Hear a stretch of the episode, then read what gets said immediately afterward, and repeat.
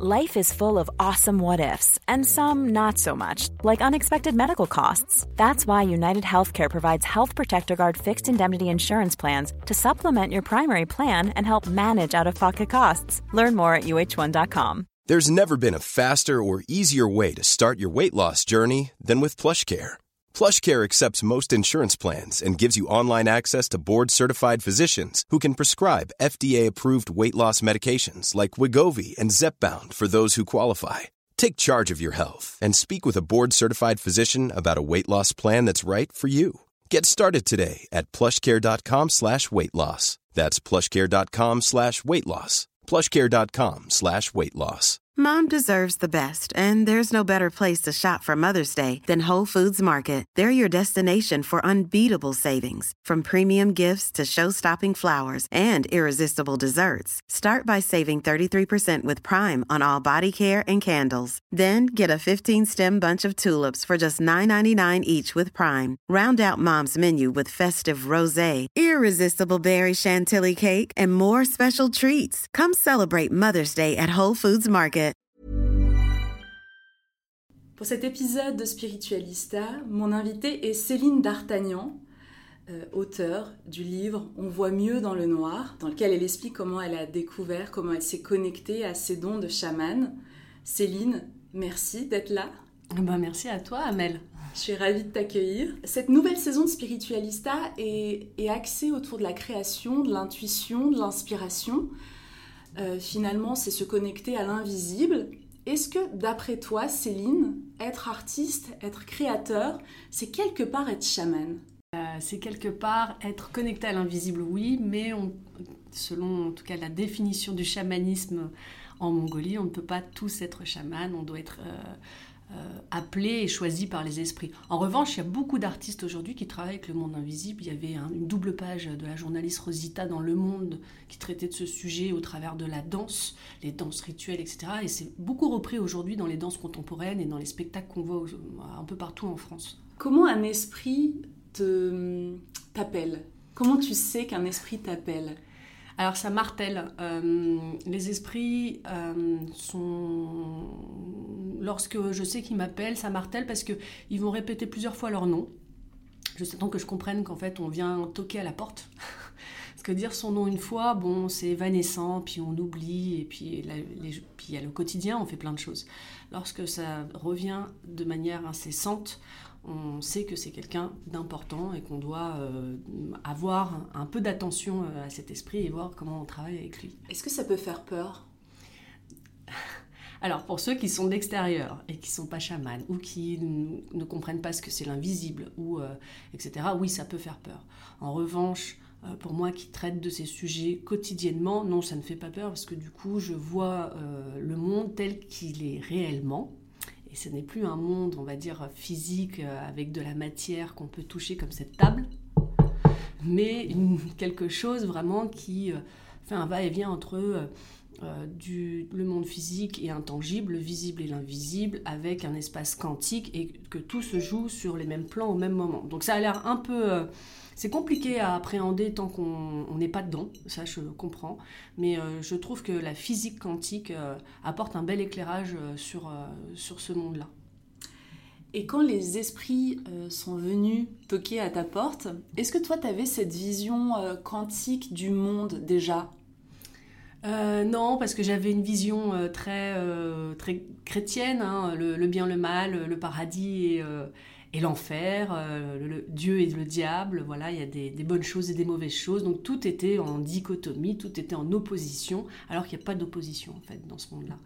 Donc c'est venu vraiment petit à petit, et au début, euh, euh, j'avais beaucoup de- d'esprit, on va dire, si je reprends cette dichotomie bénéfique, et ensuite sont venus des esprits d'un autre genre, et en fait, c'est en, en quittant justement ces préjugés et ces peurs qu'on se rend compte qu'ils sont comme tout le monde, et qu'en fait, il n'y a pas de bien et de mal. C'est juste d'autres états avec d'autres énergies qui sont un peu plus tough, un peu plus euh, euh, dures, mais euh, avec lesquelles il faut, il faut euh, conjuguer. Et moi, je trouve ça intéressant, c'est comme dans au boulot, on a une équipe avec des, avec des personnalités différentes et euh, voilà, on va pas euh, tout le temps euh, se dire bon bah j'aime bien travailler avec cette personne parce que elle est plus douce. Il faut vraiment essayer de, conjuguer avec toute son équipe et en tirer une force.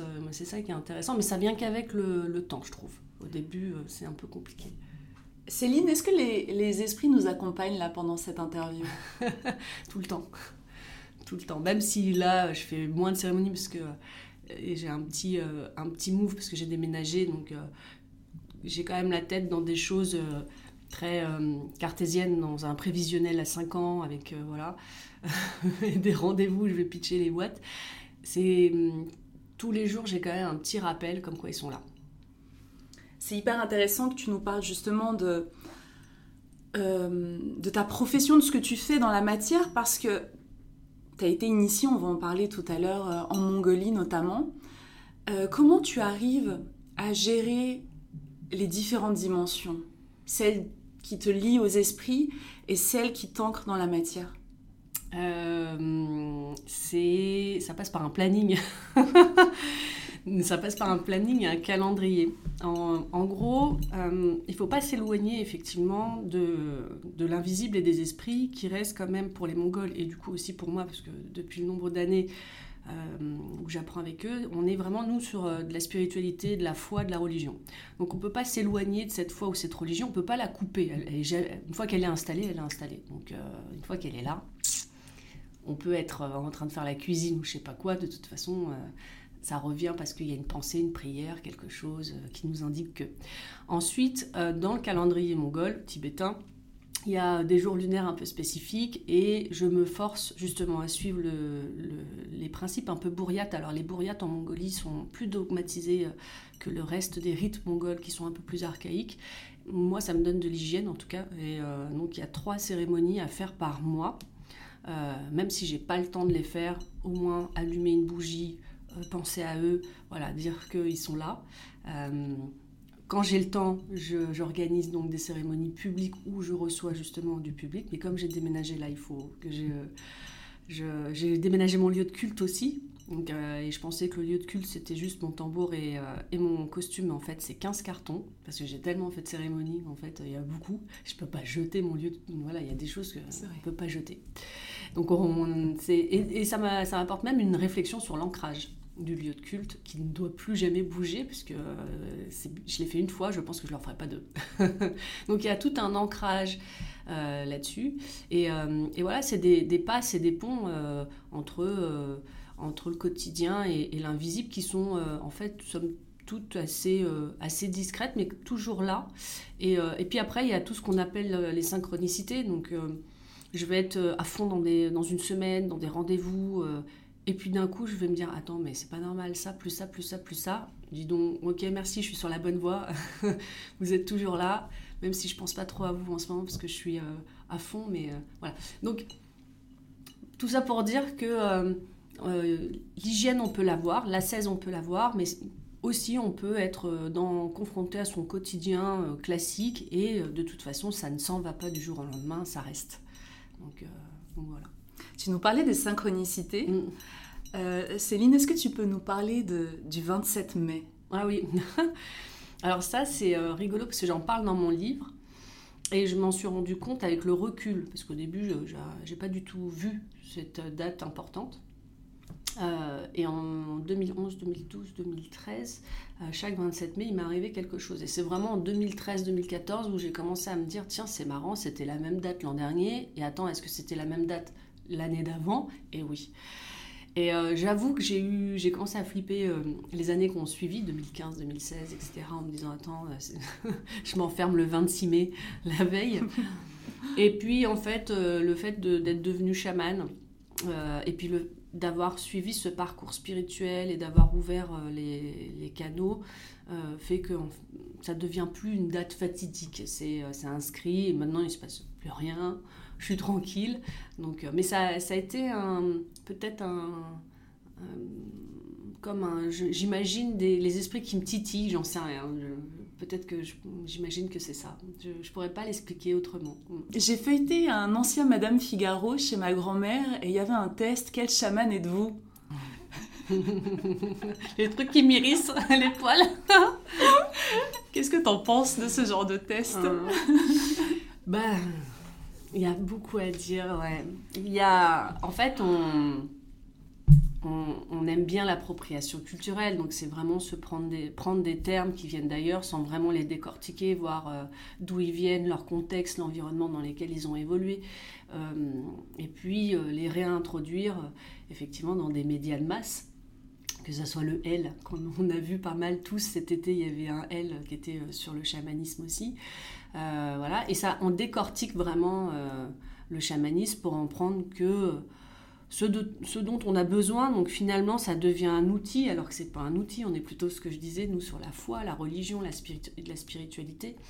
Euh, et à force d'aller piocher euh, euh, trois, trois, trois, définitions dans le chamanisme, trois choses dans le bouddhisme, en fait, ça s'appelle du syncrétisme. Donc on va aller piocher à droite, à gauche des choses pour se fabriquer une espèce de spiritualité, parce qu'aujourd'hui, dans le monde dans lequel on évolue ici en Occident, on est en perte de sens et de repères, on, s'éloigne des religions dogmatisées, on sait qu'il faut revenir euh, sur une quête de sens beaucoup plus euh, profonde et, respectueuse de la nature, et c'est là où, euh, et c'est tout le travail que j'essaie d'entreprendre autour de l'animisme, qui est qu'on peut être tous et toutes animistes demain, et pas tous chamans. Et l'animisme est une réelle ouverture puisque c'est le fait de croire qu'en chaque chose, euh, les montagnes, les rivières, les, arbres, les animaux, euh, tout est animé, euh, tout a une âme. Et si tout a une âme, ça veut dire qu'on est tous sur le même pied d'égalité et qu'on a tous une partie du sacré et qu'on est tous interconnectés. Donc on n'est pas plus méritant qu'un arbre, pas plus...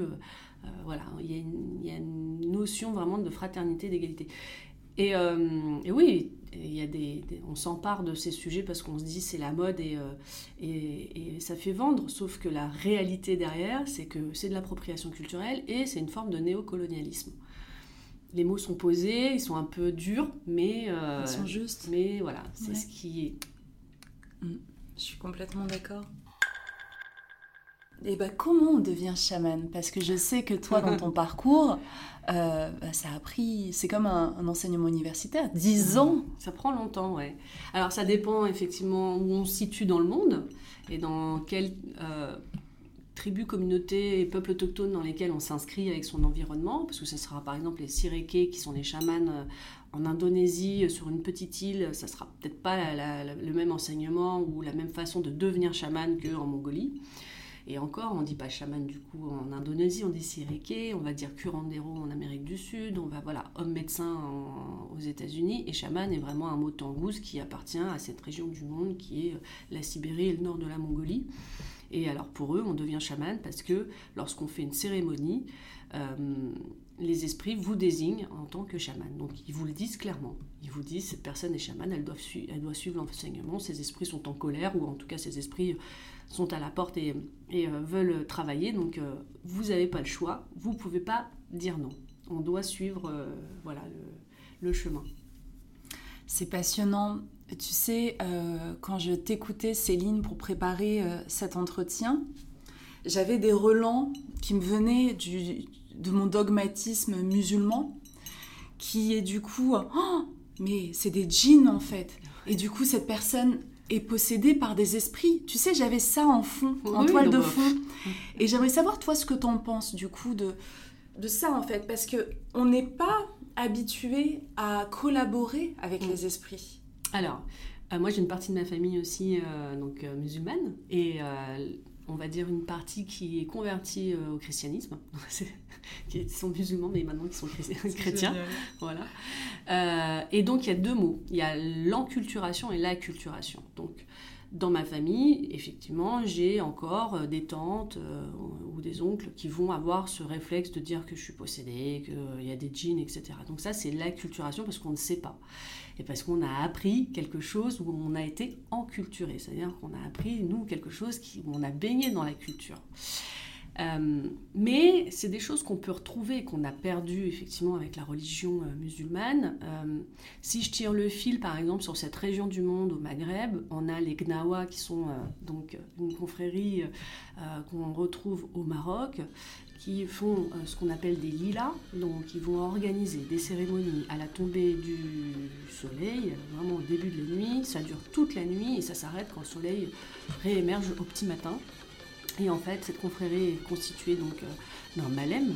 Ce malem est celui qui va l'idée qui va diriger la musique, parce qu'il y a beaucoup de musiciens, et ces musiciens vont toute la nuit jouer à chaque heure une musique qui correspond à un djinn, qui correspond à un esprit et qui correspond à une couleur. Et euh, la personne qui vient pour se faire soigner, si à un moment donné elle est, euh, on va dire, en transe ou possédée, bah, c'est là où il faut intervenir. Et la personne qui intervient, c'est une femme, on appelle la mokadema. Et on a la même chose avec, euh, en Algérie avec euh, bah, le pendant des, des Gnawa, c'est les Diwan. Et on a exactement la même chose. Et c'est des choses voilà, qui, aujourd'hui sont un peu confidentielles parce qu'il y a la religion, effectivement. Il y a une espèce d'enculturation, acculturation. Voilà, c'est fait. Et hum, tout ce que vous entendez aujourd'hui euh, par les Gnawa, toutes les musiques, eh bien, ils ont changé les paroles. Voilà. Alors, bah, dans les lilas, les malèmes et les musiciens vont jouer des, chanter des musiques pour les esprits. Et lorsque on voit qu'il y a un concert de Gnawa à Essaouira, ils ont changé toutes les paroles pour que ça soit euh, des paroles euh, pour le public. D'accord. Et on n'appelle pas les esprits. C'est deux choses différentes. Pour les profanes, quoi. Pour Exactement. Euh, ceux qui ne sont pas initiés. C'est quelque chose. Voilà. C'est deux, un peu comme si choses différentes. Réservé. En fait, c'était tellement sacré que les personnes qui sont en présence doivent être prêtes à recevoir énergétiquement peut-être les esprits. Oui, et puis il y a tout un ouais c'est ça. Puis il y a le contexte et, euh, et, donc quand ils sont dans un contexte beaucoup plus folklore, euh, euh, c'est la fête parce que il y a le festival à Essaouira, c'est pas les mêmes les mêmes paroles. donc donc oui, après ça dépend d'où on vient et d'où comment on a été enculturé, qu'est-ce qu'on a appris par euh, sa communauté. Et euh, voilà. Donc ça demande un pas de côté, d'ouvrir son esprit et de se dire il n'y a pas que ça. Et euh, finalement, bon, est-ce qu'on a tous raison, tous tort Qui a raison, qui a tort? Bon, le, personne. Je pense que le monde est. C'est un terrain d'exploration. J'aimerais qu'on aborde le, thème du rêve. Ah oui. Parce que justement, tu as été appelé au travers d'un rêve, euh, parce qu'on pourrait se demander euh, pourquoi la Mongolie? Oui. Alors c'était euh, alors c'était pas un rêve au début, c'était une vision parce que j'étais vraiment allongée tranquille en méditation. Mais les vrais les rêves sont assez importants chez les chamans. Hein. D'ailleurs, les chamans rêvent pour la communauté et les rêves qui se diffèrent des rêves qui sont des visions. Et d'ailleurs, c'est des visions parce que euh, on dort, mais ça peut être des visions parce qu'on est éveillé, on est en train de conduire, ou alors parce qu'on est en train de méditer. Donc ça reste quand même des visions. Euh, les rêves, ça reste, pour moi, du coup, je les ai catégorisés, ça reste vraiment les rêves euh, what the fuck. Ça, c'est vraiment ce quand l'inconscient est fatigué et, on est en train de courir, je sais pas, sur un tapis jaune fluo. voilà, il y a un truc qui est complètement déconnant. Mais sur les visions, même quand on dort, ça, pas mal de chamans et de communautés font attention à ces visions. Euh, lorsque c'est très important, euh, ça émerge. J'en ai eu encore il n'y a pas si longtemps que ça. Et ce qui est assez intéressant, c'est qu'on... Alors on ne sait pas faire de ce matériel avec, euh, une anthropologue qui s'appelle Sophie Glaise. Mais il y a beaucoup de personnes qui ont rêvé de moi, c'est très bizarre, en situation de cérémonie. Et donc on a commencé à en baser ces rêves parce qu'on ne sait pas quoi en faire. Et donc, avec cette anthropologue, Sophie Glaise, on a, on a remonté qu'il y avait, euh, je sais pas, une trentaine de personnes qui avaient rêvé de moi en situation de cérémonie où euh, je faisais une cérémonie pour eux. Et euh, l'hypothèse qu'on en aimait, c'est que c'est une reconnaissance de la communauté du fait que je sois, je sois chamane au sein de cette communauté, de cet environnement occidental. Donc il y a presque un effet inverse. Donc c'est assez drôle. J'aime bien la nuance entre le rêve et la vision. Et quand tu l'as dit, j'ai vu, j'ai pu discerner. Et il y a quelque chose que tu partages aussi, c'est que euh, euh, dans ta lignée, dans ta famille, surtout ta lignée de femmes, vous débriefez souvent vos rêves parce que chacune a une pièce du puzzle et vous en discutez. Ah oui, c'est étrange ça. Comment vous procédez? Alors, euh, c'est surtout, alors la rêveuse, on va dire, de la bande, c'est ma mère. Ma mère rêve tous les soirs. Tous les soirs, elle a euh, un esprit qu'elle connaît ou pas, euh, des, gens qui sont passés de l'autre côté, qui viennent euh, lui parler. Tout le temps, tout le temps, tout le temps. Alors elle, c'est vraiment... Et il y a des... Parfois, il y a des... Je ne sais pas pourquoi, quand je l'appelle, je lui dis, tiens, c'est très bizarre. j'ai fait un rêve vision et en lui racontant, elle complète parce qu'elle aussi. Et ça nous étonne à chaque fois. Et ma sœur, ça va être pareil, avec un peu moins d'importance, mais ça, ça, nous est déjà arrivé, ou voire même, je me réveille à 2h du matin pour aucune raison, parce que je, dors vraiment à point fermé, et euh, je me dis qu'il faut que je prenne mon téléphone dans la main, et ma soeur m'appelle à ce moment-là. Donc voilà, donc je pense que c'est là aussi où on est toutes connectées, interconnectées, c'est assez intéressant. Et, euh, euh, et, non, le truc qui m'a fait le plus marrer et qui a fait vraiment flipper ma mère, je crois, c'est une fois, j'étais chez elle, donc je dormais, et le matin, elle ouvre la porte de ma chambre et elle me dit Mais quel barouf t'as fait cette nuit? Je fais ah bon, j'ai fait quoi? Je dormais moi. Elle me dit Mais non, mais pas du tout, mais t'as joué du tambour. Je fais Mais non, en fait. Elle me dit Mais t'es sûre Je fais Mais oui, je suis sûre. Et en fait, toute la nuit, elle a entendu le tambour. Et ça, c'était euh, une des fois où je rentrais de Mongolie. Donc, euh, on, rentre chargé, hein, on rentre avec toute l'équipe, la cavalcade. Et, euh, Donc, ça, c'est drôle. La plus sensible ouais, de la bande, c'est ma mère. Est-ce que toi, tu as la, as la capacité, par exemple, à ressentir le potentiel de chaman, par exemple chez ta mère? Est-ce que toi tu penses que qu'elle a ça en elle? Euh, Ma mère, je pense que c'était une sainte avant, dans d'autres vies. Euh, elle est sur son parcours, euh, elle a, ma mère a compris énormément de choses sur la quantique en parcourant en long, en large, en travers pendant quasiment 50 ans la Bible. Ah, et, euh, et, elle comprend vraiment euh, les, les, choses entre les lignes. Et euh, je pense qu'elle elle se dit que de toute façon, bon, il y a ce qu'elle comprend dans la quantique, etc. En revanche, c'est pas sa culture, le chamanisme mongol. Donc je pense pas qu'elle irait là. Par exemple, aujourd'hui, il faudrait que j'ai une assistante ou un assistant, il faudrait que ce soit ma mère. Et ma mère refuserait, je pense. Ça, il y aurait ce petit côté justement parce qu'il y a d'acculturation, de... ça lui ferait peur.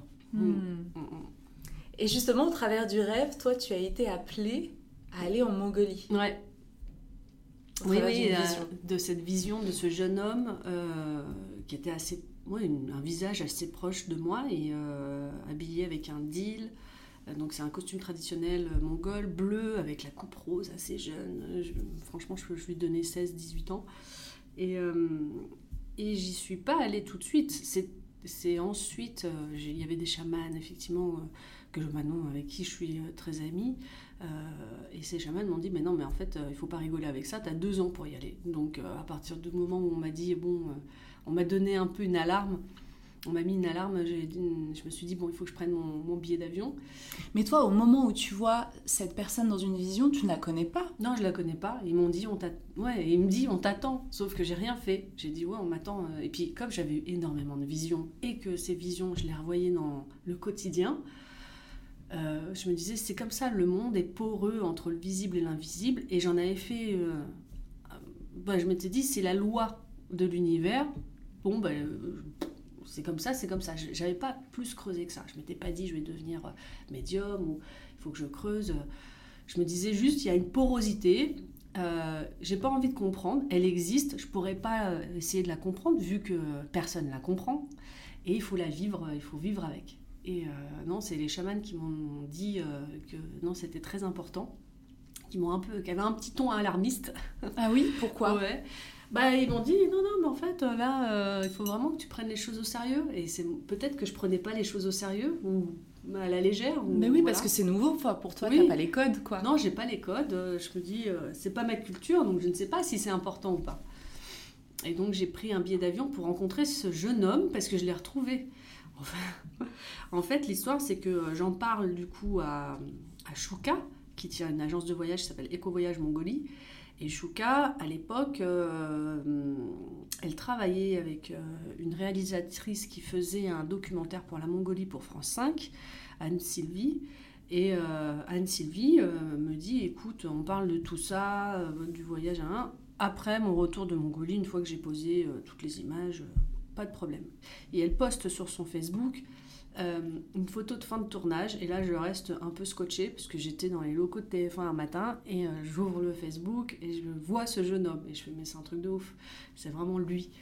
Et euh, ça me scotche quand même. Hein. Et, donc en fait, en reparlant à Anne-Sylvie et Chouka, elles m'ont dit Ah, mais oui, oui, il a 18 ans, il s'appelle Shin Bayar, il habite à 2 heures d'Oulan-Bator, il est chaman, et c'est le protagoniste de mon documentaire. Ok.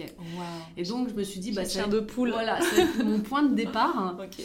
Et donc, j'ai dit à Chouka Écoute, mon point de départ de l'histoire, c'est on va discuter avec Shin Bayar. Et donc là, c'est très bizarre parce que je prends un billet d'avion. Et j'ai, euh, je sais plus quel âge, mais j'ai une trentaine d'années, et je me dis, je vais aller discuter avec un gamin de 18 ans. Et j'habite Paris, et je vais lui dire Hé, salut Je t'ai vu dans ma chambre, euh, voilà, je t'ai vu en vision, euh, ça veut dire quoi? Et donc j'ai fait ce voyage, voilà. C'est fantastique. Et qu'est-ce qui s'est passé du coup? Ah, alors ce qui s'est passé, c'est que. Quand tu l'as eu en face de toi, est-ce que lui avait des éléments de réponse? Oui. Ouais. Alors, Chouka, déjà, a, a prévu, euh, quand je suis arrivée, Chouka avait prévu une cérémonie qu'on appelle une cérémonie blanche pour protéger le voyage.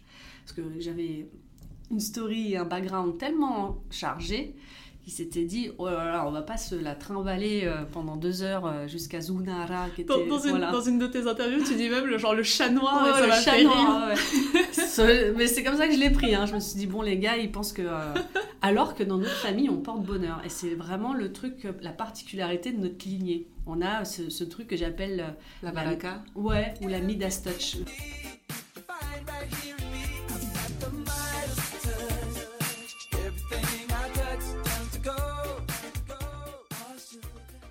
Ce, ce- Ah ce- oui. Midas qui touchait tout et qui se transformait en. Mais, c'est une chanson des années 60, je crois, de Ah, Earth, Wind and Fire. Ah, je crois que souvent.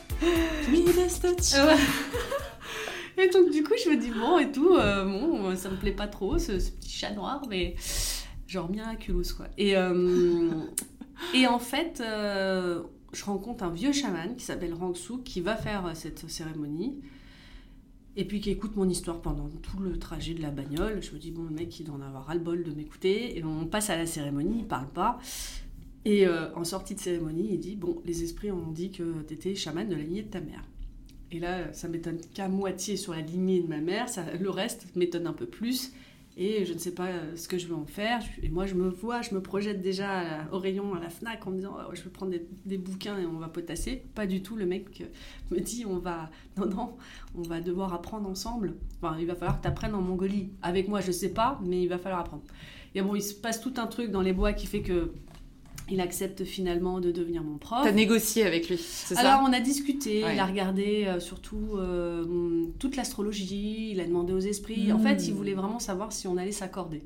Ton CV cosmique. Voilà, si euh, les, on allait s'accorder, parce que c'est vrai, de transmettre un savoir séculaire par oral, euh, où euh, on n'a pas envie que ça soit dévoyé, on n'a pas envie qu'il y ait ce colonialisme, cette appropriation culturelle, on va pas le transmettre à n'importe qui. C'est précieux. C'est précieux. Il y a autant ce qu'on est en tant qu'humain et ce qu'on est en tant qu'humain sur le Mm. plan invisible, donc chaman, ça c'est encore autre chose. Mais je pense qu'il y a beaucoup... L'aspect humain et les valeurs qu'on porte sont importantes dans la transmission élève euh, à prof. Ouais. Et, et Rangsu, que je crois qu'il a eu très peu d'élèves, il en a eu 4 ou 7 en 20 ou 30 ans. Mm. Euh, donc non, il est assez précautionneux à ce moment-là dans les bois. Et donc après, on se serre la main et on dit, ok, c'est un peu le contrat. hein. Et on va tous les deux à Zunara, qui est euh, la petite ville où habite Shin Bayar. Et Shin Bayar euh, est un jeune homme qui fait à l'époque beaucoup de- de- De crise d'épilepsie. Il est épileptique et il fait beaucoup de crises d'épilepsie. Et donc, il tombe euh, régulièrement en crise épileptique. Et je rentre dans la maison et je leur dis Mais il y a eu un drame ici. euh, tu as voulu euh, te planter un couteau dans, dans la carotide, dans, dans, dans le cou. Mhm. Et là, tout le monde se met à pleurer. Et la mère me dit Oui, on s'est battu. Il regarde. Et là, il me montre sa, sa cicatrice justement au cou. Et oui, il y a eu cette scène où il en avait tellement marre d'être épileptique qu'il a voulu se suicider. Et derrière, on lui a dit, mais non, en fait, il faut que tu deviennes chaman. Et c'est comme ça qu'il est devenu d'ailleurs chaman. Et j'ai voulu, donc on a beaucoup discuté avec la maman surtout, et avec Shin Bayer un peu moins, parce qu'il était timide, hein, à 18 ans, euh, voir euh, une européenne arriver. Ouais, c'est intimidant. C'est intimidant. Mais pour eux, ils l'ont vu euh, comme, euh, comme quelque chose. C'était un bon signe et c'était un signe de chance et de bonheur. Et depuis, euh, c'est vrai qu'il me semblait qu'à l'époque, euh, ils avaient un, un tout petit peu de difficulté au niveau du travail, etc. Le papa n'était pas là, il était hors pailleur, ce qui est strictement interdit. Dans le chamanisme, on ne peut pas creuser la terre, et donc alors aller chercher euh, de l'or, encore moins. Euh, donc son fils priait énormément pour que ça se passe bien, et c'était tout l'objet du documentaire d'Anne Sylvie, justement, d'avoir cette dichotomie entre on est obligé de manger, donc être hors pailleur, et de l'autre côté le fils qui ritualise beaucoup pour demander par There's never been a faster or easier way to start your weight loss journey than with PlushCare. PlushCare accepts most insurance plans and gives you online access to board-certified physicians who can prescribe FDA-approved weight loss medications like Wigovi and Zepbound for those who qualify. Take charge of your health and speak with a board-certified physician about a weight loss plan that's right for you. Get started today at plushcare.com slash weight loss. That's plushcare.com slash weight loss. plushcare.com slash weight loss. Ever catch yourself eating the same flavorless dinner three days in a row? Dreaming of something better? Well, HelloFresh is your guilt-free dream come true, baby. It's me, Kiki Palmer. Let's wake up those taste buds with hot, juicy pecan-crusted chicken or garlic butter shrimp scampi. Mm. Hello Fresh. Stop dreaming of all the delicious possibilities and dig in at HelloFresh.com. Let's get this dinner party started.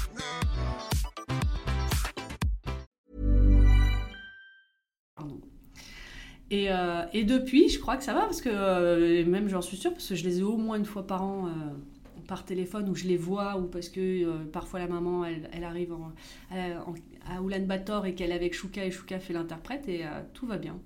Mm. C'est féerique, en fait. C'est une histoire qui est magique. Ouais. Euh, quand toi tu vis ce moment, cette initiation, que tu es au contact de cette famille, de cette civilisation, de ce pays, ouais. euh, tu as quitté euh, voilà, ta vie, ton, tes standards, tes références. Ouais. Comment ça se passe pour toi? Est-ce que tu es, es, guidé, tu es poussé à vivre cette expérience et du coup le mental il est plus très, euh, très présent et tu te laisses porter? Ou est-ce qu'il y a une partie de toi où tu t'observes faire et tu te dis mais c'est quand même euh, assez fascinant ce qui se passe? Alors tout au début, début, début, euh, il y avait quand même une partie de moi qui me disait mais ça, ma fille, euh, qu'est-ce que tu fous là euh, tu vas jamais rentrer en transe, c'est n'importe quoi. Moi, j'étais pas du tout sur des sujets de chamanisme, de transe, je savais pas ce que c'était. Donc, quand je vois moi mon prof, donc Rangsou, qui commence à faire une cérémonie et qui prend une autre voix, et qu'on me dit oui, il parle en proto-langage, en proto-mongol, et donc il est incorporé. Bon, je, je juge pas ni rien, mais je reste quand même circonspect. Je n'arrive pas trop à capter le truc. Et je me dis, bon, ça va être mon tour, mais et en fait, je me suis fait mais chiffonner, mais alors, comme il faut. Et euh, pour T'es rentrée en transe Ah, pour la première... Oui, très rapidement. Et pour la première tranche, je me suis fait, mais vraiment... Euh, ouais. C'est comme si on avait pris une poupée de chiffon et on l'avait à gauche, à droite, à gauche, à droite. On l'avait euh, secoué. Est-ce que... Comment ça s'est passé, en fait, cette mise en transe? C'était, en fait, du coup, la voix qui t'a porté? Oui, on n'avait pas de tambour. En fait, on a fait ça... on a fait ça, en fait, dans la maison de Rangsouk, où il y a un hôtel. Euh, mais sans tambour. Et euh, donc je me suis assise à côté de lui. Il a juste un autre euh, outil qu'on appelle un hangod, mais où il y a trois, quatre clochettes. Mmh. Et derrière, je lui dis mais qu'est-ce que je fais? Il me dit tu fais tout comme moi. Et donc premier mouvement de bras droit vers la droite, puis vers la gauche, puis boum, c'est parti. Ah oui. Donc c'est là où, pareil, je me, quand on me dit on rentre en transe au son du tambour, non, lorsque je rentre par exemple dans le sanctuaire de Ovo de Enketuya, qui est ma deuxième prof, le sanctuaire est tellement chargé et que je travaille désormais avec ces esprits-là, que j'ai pas le temps d'enfiler de, mon costume, que je suis déjà happée. Mmh. Donc j'ai pas, c'est pas un bruit de tambour qui, qui va m'emmener me, de l'autre côté, c'est vraiment parce que je suis dans une connexion euh, totale. Et alors, pour rejoindre ta question qui est intéressante, c'est qu'au début, euh, effectivement, je suis assez circonspect, je suis assez sur la réserve. Et en fait, plus passent les années et le temps, et plus euh, je suis complètement. Euh, enfin, je vis les choses de manière immersive au sein de la communauté. Et donc, c'est traire les vaches, les yaks, euh, faire à manger matin, midi et soir avec les femmes pour les hommes. Parce que c'est un milieu rural où tout le monde travaille beaucoup et on est obligé de savoir faire la cuisine, changer un moteur de bagnole euh, et euh, sortir un poulain. Voilà, en gros, euh, voilà, et chasser. Donc voilà, ça c'est de manière immersive et il n'y a que comme ça qu'on, je trouve qu'on apprend justement à ce contact-là qu'on apprend tout le chamanisme qui est lié à, à, la vie quotidienne, rythmée aux vies des saisons, rythmée aux vies de la ruralité de la communauté. Et là, c'était bête parce que pendant le confinement, j'aurais voulu en fait rester six mois là-bas. Hmm. Et je pense qu'il faut que je passe une année, parce que j'aimerais bien avoir une année entière en immersion totale chez eux. Ouais, ce qui serait pas mal. C'est-à-dire, euh, l'immersion, c'est changer de camp toutes les saisons, aller chasser. Euh, alors, on chasse le loup. Euh, le, les, voilà, les ours, fabriquer les tambours. voilà.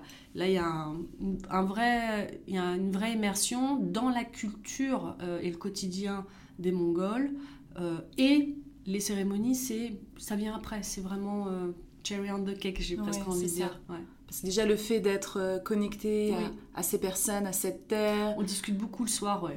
c'est ça surtout. C'est le soir, on, vers tomber de la nuit, euh, on prend le thé, le tsutse, le thé au lait, et il y a beaucoup de discussions, de, de choses qui se sont passées dans des cérémonies d'avant, euh, euh, et puis euh, des choses plus terre à terre, hein, les enfants qui sont à, l'école et scolarisés dans la ville à côté, comment ça se passe, ou s'il y en a un qui a, qui a un point de côté, j'en sais rien, voilà, ça reste beaucoup plus, voilà, c'est très familial et très drôle. Et le fait d'être chaman dans au, sein de, de, voilà, de ce peuple, est-ce que ça t'apporte du coup une autorité? En fait, est-ce que les gens viennent te voir pour des conseils, pour des soins, pour des lectures. C'est ça? Comment ça se passe concrètement? Alors, avec Rangsouk, oui, il y avait des, euh, des gens, qui, euh, des Mongols, qui voulaient me voir euh, pour justement des cérémonies. Avec Enketuya, c'est quand même un personnage.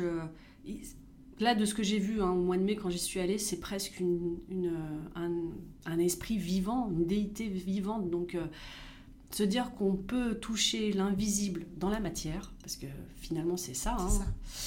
C'est euh, assez, assez fou. c'est assez fou. Et donc les gens viennent voir quand même Nketouya, euh, ils viennent moins, même si lorsqu'on fait tous des cérémonies, tous en même temps, on peut être une dizaine de, de chamans, il, y a une queue vraiment énorme pour aller voir Nketouya. Nous on est là pour apprendre, et puis il n'y a pas de il n'y a pas de, de, course à avoir voilà, des gens qui viennent nous voir ou pas, mais on s'entraîne entre nous. Hmm. Donc ça veut dire que moi, si j'ai fini une cérémonie plus tôt ou une transe, ou je sors d'incorporation, parce qu'on parle plutôt d'incorporation, je sors de mon incorporation plus tôt, et que j'ai besoin d'une confirmation et que de toute façon est occupée euh, avec euh, d'autres personnes, bah pour, par entraînement, je vais aller voir euh, d'autres chamans de la communauté, voilà, et on s'entraîne, et ce qui fait aussi entraîner leur touchi, leurs assistants, qui sont leur mari ou leur femme. Donc voilà, il y a, et pareil, ils m'apprennent parce que euh, ils me disent comment placer les choses, ils m'aident, euh, ils peuvent toucher mes affaires, donc ils m'aident à ranger. Donc voilà, c'est pas que Nketuya qui m'apprend, c'est vraiment le clan. Une fois qu'on est dedans, euh, ce clan, on est en équipe. Hmm. Hmm. C'est tellement aux antipodes de, de, de, ce qu'on a, nous, ici, en France, en Très Europe. Très individuel, ouais. Ouais. Hmm. Comment, d'après toi, il, serait possible, tu vois, de, prendre ces influences un peu euh, claniques, spirituelles, bienveillantes. Euh, comment on peut distiller dans notre, tu vois, en Europe, dans, les grandes villes européennes, euh, ces, modes de pensée? Alors il y a plein de choses qui se font, mais alors il y a des gens qui ont envie de, de recréer des communautés. Ça, j'en croise beaucoup en France qui veulent recréer des communautés, acheter des hameaux complètement mort et recréer voilà, mm. la, communauté autour. Et puis de se dire, dans ce hameau, il y a quelqu'un qui va gérer euh, les, le bétail, quelqu'un qui va gérer les fruits et légumes, et pourquoi pas quelqu'un qui va gérer le spirituel. Ça, c'est une façon de faire. Ensuite, dans les grandes villes, je pense qu'il y a euh, des points de passe comme dans les églises, voilà, où c'est rythmé par exemple le dimanche, c'est la messe, où c'est le point de rencontre justement euh, des communautés chrétiennes il faudrait avoir un point de passe où, euh, voilà, trois fois par mois, il y ait ce lieu de culte, justement, cette yourte cultuelle euh, en plein Paris. Et ça serait un rêve. Si Madame Hidalgo écoute ce podcast, ce serait super. ce serait super. Et, et qu'on donne, voilà, des, des, des rendez-vous pour euh, des services cultuels avec, dans le calendrier. Et c'est ça qui rassemble, parce que on vient pour ce service cultuel, mais en même temps, ça veut dire qu'on rencontre d'autres personnes qui vont avoir la même vision de la vie que nous, et puis bah, s'organise une vie en dehors de, du cultuel, mm, où les mm. gens se voient à l'extérieur, etc., etc. Donc c'est ça qu'il faudrait j'imagine faire. J'en sais rien, il y a plein d'autres. Après, il y a des gens qui organisent des, des marches dans les bois. mais c'est vrai qu'on est assez déconnecté ici, c'est compliqué. Ouais. Puis il y a toujours cette peur euh, du jugement euh, des autres. Il y a aussi cette espèce de coup près où j'ai l'impression euh, que tout est très cadré et que très souvent, tu vois, tu peux trouver ce, label dérive sectaire sur des choses un peu, tu vois. Et oui, il faut faire attention en fait comment on manipule les mots et ce qu'on en fait. Et c'est pour ça aussi que sur le chamanisme, quand je suis rentrée, je fais beaucoup d'allers-retours, mais quand je suis en France et que je réfléchis sur, euh, sur ça, pour moi, il ne faut pas réfléchir sur le chamanisme, mais plutôt sur l'animisme. Parce que le chamanisme est galvaudé justement à cause de, de pas mal d'appropriation culturelle, de néocolonialisme et par les médias, mm. qui fait que ça éveille la curiosité ou ça éveille euh, justement euh, des points de sécurité au, sein de la Mivilude, et ils ont raison, parce que on peut très bien, euh, à un moment donné, tomber sur euh, des gens qui utilisent le chamanisme pour euh, utiliser la vulnérabilité de la personne qui est en face. Pour le contrôle. Pour le contrôle, etc. Parce que là, l'utilité, vraiment, je, trouve, et, doit être portée plutôt sur l'animisme. Et sur l'animisme, c'est comment on calibre un discours dans un pays laïque. là, moi, en tout cas, ce que j'aimerais faire, c'est que l'animisme, donc aujourd'hui, moi, je l'ai je l'ai mis juridiquement sous une forme d'association, c'est l'ACA, l'Association des cultures animistes. J'aimerais que l'ACA euh, participe justement à un master en deux ans euh, à l'IREL, qui est l'Institut, alors avant ça s'appelait l'IESR, l'Institut européen des sciences des religions. Mhm. Aujourd'hui c'est l'IREL, c'est l'Institut euh, des religions et de la laïcité, je crois que c'est ça. Mais ils ont raison, parce que c'est lorsqu'on a une association comme l'ACA, il faut, euh, bah, il faut recontextualiser dans, dans, le pays dans lequel on, évolue. on est dans un pays laïque, donc on ne peut pas faire sans ce cadre-là. Mm. Ça serait presque même irrespectueux mm. de faire ce qu'on veut. Euh, et derrière, euh, il faut faire aussi attention aux mots qu'on utilise pour éviter le prosélytisme. Euh, sinon, on se retrouve avec des speeches au stade, de France dans deux ans. Allez les gars, venez, venez rejoindre la carte. Non, non, non, mais je déconne, mais il faut vraiment faire attention aux mots ah qu'on utilise. Et c'était assez important pour moi de se dire qu'en fait, euh, on était sur un service culturel et pas un service commercial. Euh, j'ai pas de cabinet, je fais ça dans la nature ou prochainement dans une yourte culturel qui, qui, sera, qui aura que cette destination-là. Euh, voilà. Et les services culturels, ils sont sur don. Voilà. Donc on, on est vraiment... Euh, il faut faire attention aux mots qu'on utilise parce que c'est vrai... Euh, et aussi les écouter, il y a une, profonde écoute à avoir, c'est écouter les gens qui viennent nous voir pour démêler le spi du, du psy je m'occupe pas du psy, du psy, donc du psychologique, mmh. mais du spirituel. Ouais. Si je fais les deux et je mélange les deux, c'est là où je, fais un pas de côté et du coup je me, je me dilue dans, dans, vraiment ma fonction principale. C'est hyper intéressant. Euh, quand je t'écoute parler de, de, de, chamanisme, quand je te vois, quand je regarde tes interviews, il y, a une, y a une autorité, il y a du courage. Et j'aimerais te demander, est-ce qu'il faut être badass pour être chaman? Ouais, j'ai envie de dire oui. J'ai envie de dire oui parce que c'est une conversation que j'ai eue avec un de mes élèves et euh, qui, est, passé par un petit, un petit moment un peu, un peu touchy. Et je lui ai dit, mais t'es chaman. Donc il, faut, il y a un moment donné où il y a une affirmation. Mm. Euh, et puis il y a aussi tout le contexte, encore une fois, culturel mongol, où les Mongols, c'est euh, des têtes dures. Ils sont têtus. Euh, ils y vont. Moi, quand des fois j'ai des euh, cérémonies où je dis oh là là, je sais pas trop, on me fait une énorme tape dans le dos et on me dit ma, ma pote, tu vas y aller, quoi, il n'y a, pas moyen. Donc voilà, il faut quand même être euh, quelque part un guerrier porter les choses. Et du coup, les choses qu'on porte dans l'invisible, bah, ça demande du courage pour les porter dans le visible. Et ça demande du courage de le porter dans un monde occidental où ça peut ne pas être bien reçu parce qu'il y a une acculturation, c'est pas notre culture, on voit ça d'un mauvais oeil parce que encore une fois, il y a eu euh, beaucoup, euh, beaucoup, beaucoup de littérature euh, qui ont dévoyé le chamanisme et qui ont fait du New Age maintenant et du syncrétisme. Donc voilà, il y a une hygiène un peu à faire et, et après voilà, ça m'a demandé aussi pas mal de pas mal de courage, mais aussi euh, d'apprentissage, parce qu'au-delà de l'apprentissage en Mongolie, euh, j'ai suivi des cours du soir euh, à l'IREL, et Mhm. d'ailleurs les cours du soir recommencent. Là, on peut s'inscrire, on peut s'inscrire à l'ensemble des cours du soir jusqu'à l'an prochain, ou à des cours du soir sur des thématiques qui nous sont chères. Donc ça, c'est encore quelque chose que je vais refaire. Ouais, il y a des super... bah, Renaud Rochette, avec qui on travaille justement les faits religieux dans les films, est professeur là-bas. Euh, Il y a ça, et puis il y a toutes les conversations que j'ai eues aussi avec des, des moines qui sont dans des institutions dogmatisées mais sérieuses, parce que euh, ces, ces sujets-là sont discutés depuis euh, des, des années et des années et des années. Donc euh, voilà, pour moi, c'est un vrai lieu d'apprentissage aussi, sur savoir comment ils sont organisés, euh, euh, tant euh, sur le plan de la communauté qu'en temps euh, juridique, que sur le plan euh, de trésorerie. Enfin voilà, tout ça, c'est Mhm. c'est de l'hygiène aussi.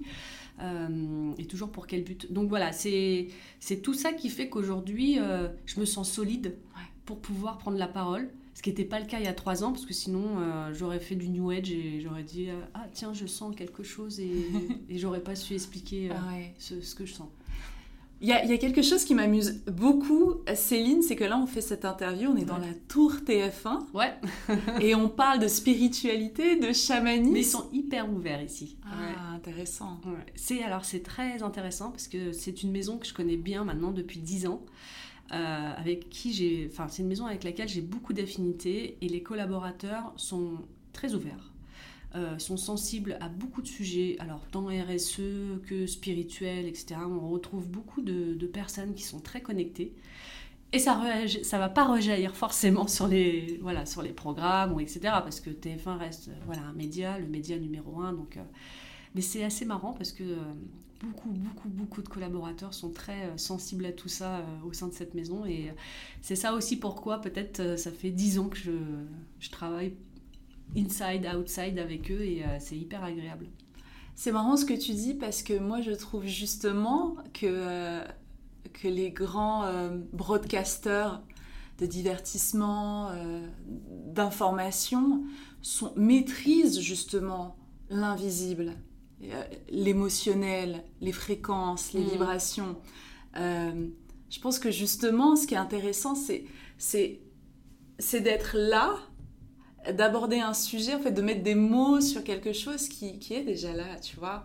C'est euh, moi j'ai travaillé longtemps euh, à côté à Radio France et euh, c'est des ondes, tu vois, c'est des fréquences, c'est de l'information, tu vois, sous forme d'ondes et, et c'est de l'information directe. On touche, en fait, au travers d'une information, voilà, tu touches l'émotionnel.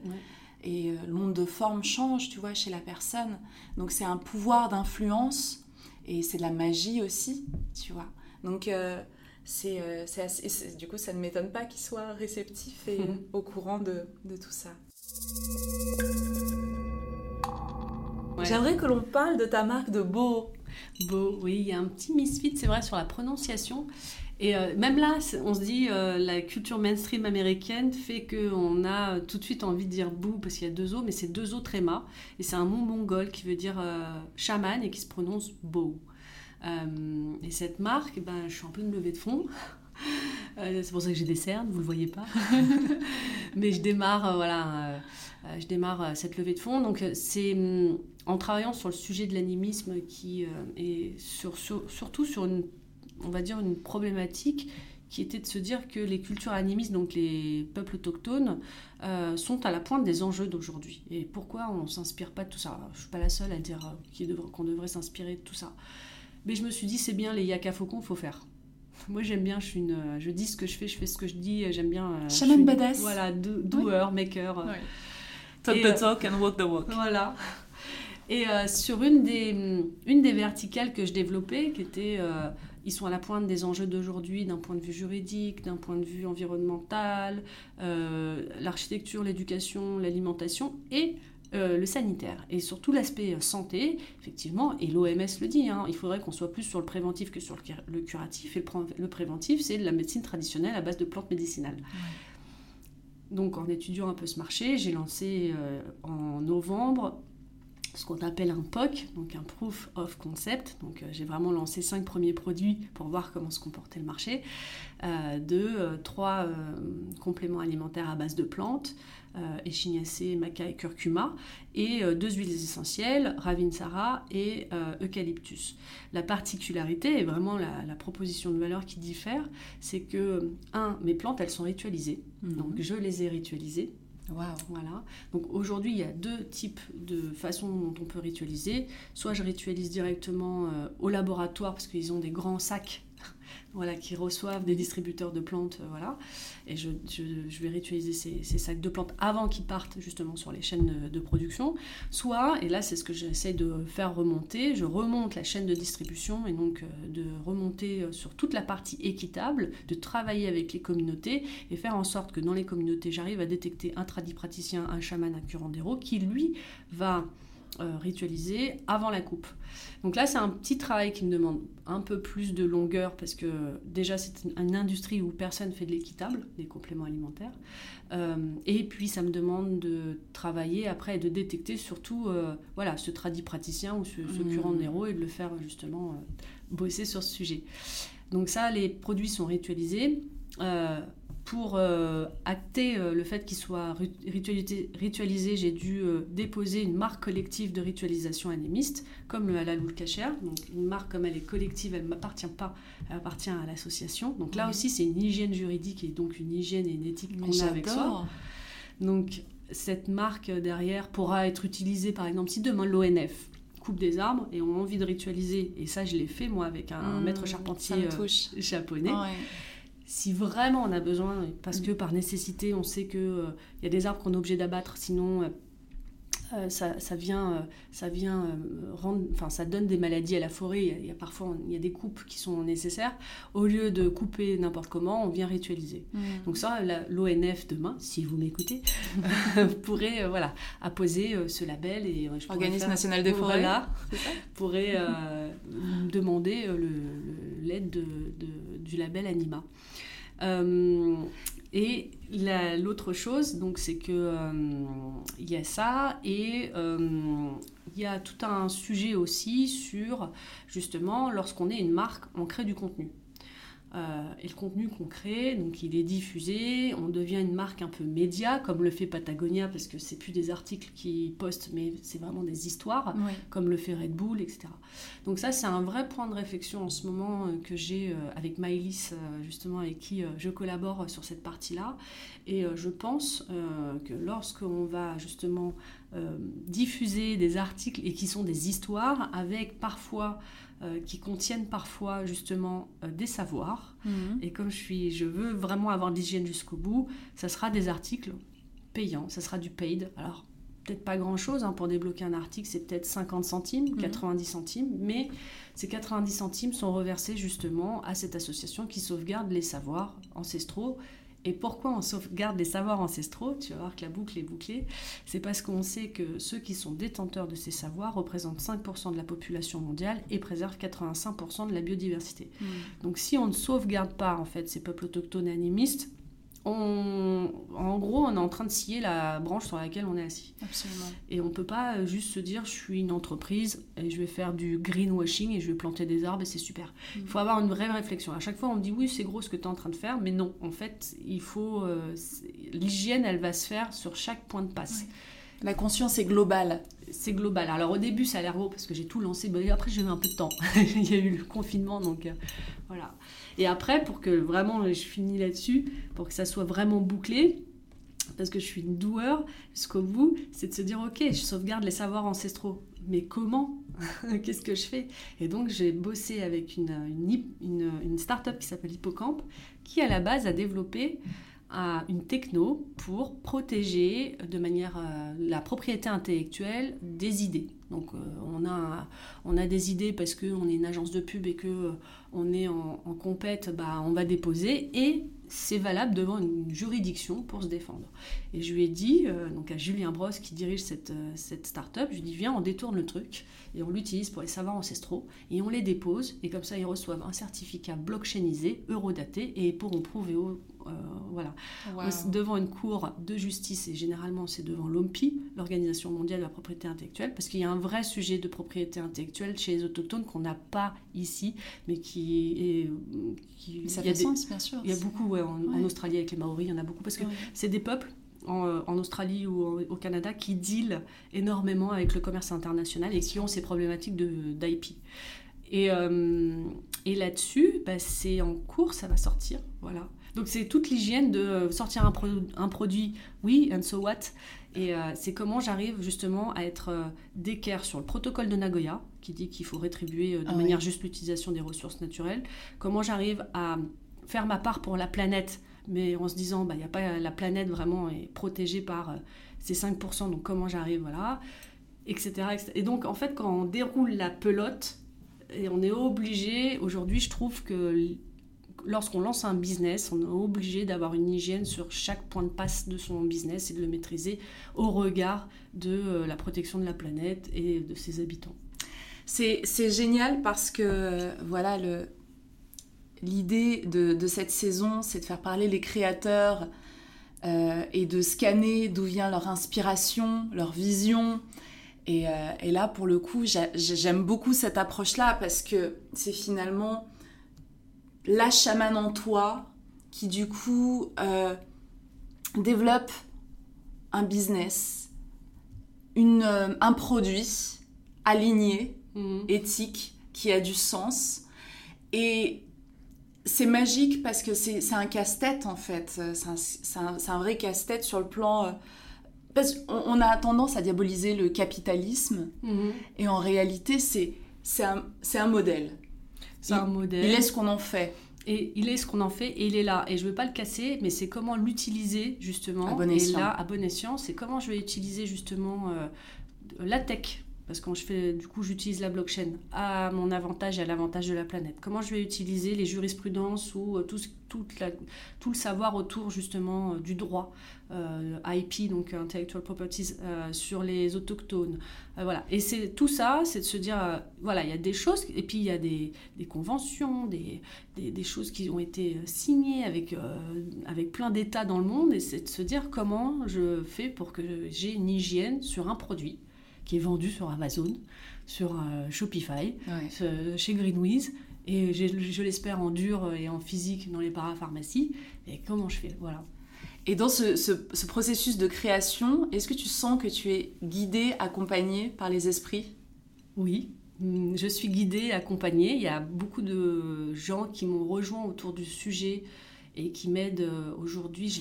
j'ai réussi à fédérer une équipe aujourd'hui qui euh, bosse sur le sujet et j'espère un jour, voilà, lever des fonds et que ça devienne une équipe en dur. Donc ça, c'est, j'ai compté la dernière fois, on était 10. Je suis en fait, je suis pas toute seule. je vois, je dis ouais, je, peux, suis toute seule. En fait, non, on est une dizaine. Euh, donc ça, c'est canonissime. Et euh, voilà, après, là où peut-être ça pêche, c'est je manque d'un associé. Parce que c'est euh, apporter tout ça, euh, c'est fatigant. Ouais. Donc, Mais t'es pas toute seule. Mais je suis pas toute seule. Non. Il y a une dizaine de personnes autour du sujet qui va de, de DA à pigistes, journalistes, attachés de presse, etc. Avec des conversations qui s'ouvrent dans des institutions que, que, qui sont quand même assez voilà, qui étaient fermées pour moi et qui sont importantes et finalement ça s'ouvre. Donc euh, non, c'est intéressant. Qu'est-ce qu'on peut euh, te souhaiter? Qu'est-ce que tu demandes, toi, quand tu es en conversation avec, euh, avec tes esprits? Ah, Beaucoup de choses, mais généralement, j'ai toujours la même chose, là en ce moment, c'est de me faire rencontrer les bonnes personnes c'est ça, c'est important de ne pas perdre son temps avec des gens qui pourraient euh, nous faire détourner de notre route et du mm. but et de l'objectif principal. Donc c'est vraiment de nous faire rencontrer les bonnes personnes. J'ai toujours la même prière qui est euh, mets sur mon chemin ce qui doit être mis et enlève de mon chemin ce qui doit être enlevé. Donc mm. ça a un double sens parce qu'on peut aussi mettre sur mon chemin des choses que je dois vivre et qui sont pas agréables, mais en tout cas si je dois les vivre, c'est ça que ça un C'est le deal, on accepte. C'est le deal. et l'autre chose que je demande, c'est euh, c'est très mercantile et en même temps ça l'est pas, c'est que tous ces projets euh, trouve des financements pour sauver la Terre. Et à chaque fois que je demande euh, quelque chose d'assez mercantile, je rappelle à mes esprits, je fais n'oubliez pas les gars, derrière il y a les peuples autochtones, il y a la planète, il y a les arbres, il y a euh, les le montagnes, vivant. le vivant. Et ça a l'air d'être assez décorréler la finance de ça, mais en même temps, je suis persuadée que les business qu'on doit créer demain doivent forcément être pourvoyeurs de choses totalement positives pour la planète, parce qu'on le dit mm. tout le temps, imaginez si les milliardaires donnaient leur fortune, on sauverait la planète. je ne suis pas milliardaire, et je, je, souhaite que les projets soient millionnaires, mais justement pour sauver la planète. Et on l'a vu avec le, président de Patagonia qui a cédé l'entièreté de son entreprise à la nature. Donc on est dans le bon chemin. Merci Céline. Non, merci Amel. Pour cette belle transmission. Merci pour euh, de m'avoir donné euh, ce temps de parole. Merci pour nous, nous donner encore euh, cette possibilité de rêver à de la création bénéfique pour tous pour la Terre, pour, pour l'humain, pour mm. toutes bah, les merci. âmes. Merci Céline. Je te remercie pour ton écoute attentive. C'est la fin de cet épisode 53 avec mon invité Céline D'Artagnan.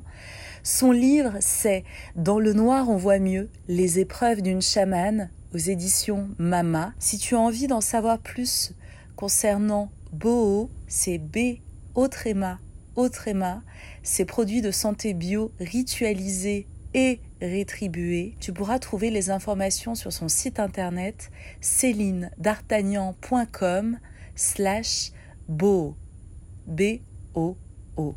Voilà, c'est tout pour cette saison 2022 de ton podcast initiatique Spiritualista. Je te remercie pour ta fidélité, pour ta gentillesse, pour ta bienveillance, pour ton écoute. Là, je vais réaliser la trêve hivernale de Spiritualista.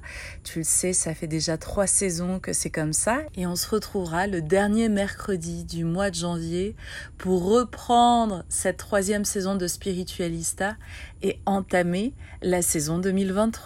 Je te souhaite de parfaitement terminer l'année et de la commencer encore mieux. À très bientôt.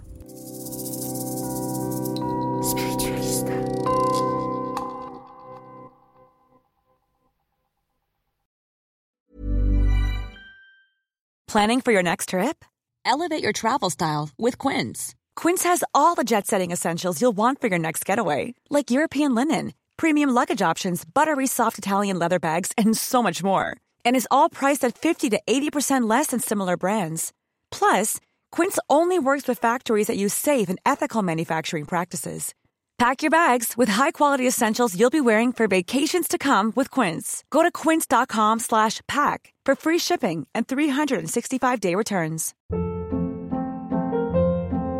Hold up. What was that? Boring. No flavor. That was as bad as those leftovers you ate all week. Kiki Palmer here, and it's time to say hello to something fresh and guilt-free. Hello Fresh. Jazz up dinner with pecan-crusted chicken or garlic butter shrimp scampi. Now that's music to my mouth. Hello Fresh. Let's get this dinner party started. Discover all the delicious possibilities at hellofresh.com. Mom deserves the best, and there's no better place to shop for Mother's Day than Whole Foods Market. They're your destination for unbeatable savings, from premium gifts to show-stopping flowers and irresistible desserts. Start by saving 33% with Prime on all body care and candles. Then get a 15-stem bunch of tulips for just $9.99 each with Prime. Round out Mom's menu with festive rosé, irresistible berry chantilly cake, and more special treats. Come celebrate Mother's Day at Whole Foods Market.